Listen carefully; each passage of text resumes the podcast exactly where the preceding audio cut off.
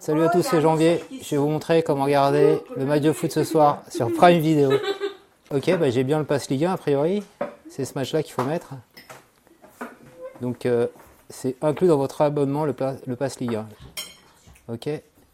Mais pour l'instant, comme il n'y a pas encore le match, ce qu'on va faire, on va aller dans le Pass Ligue 1 et normalement, il y a l'événement en direct dimanche soir football.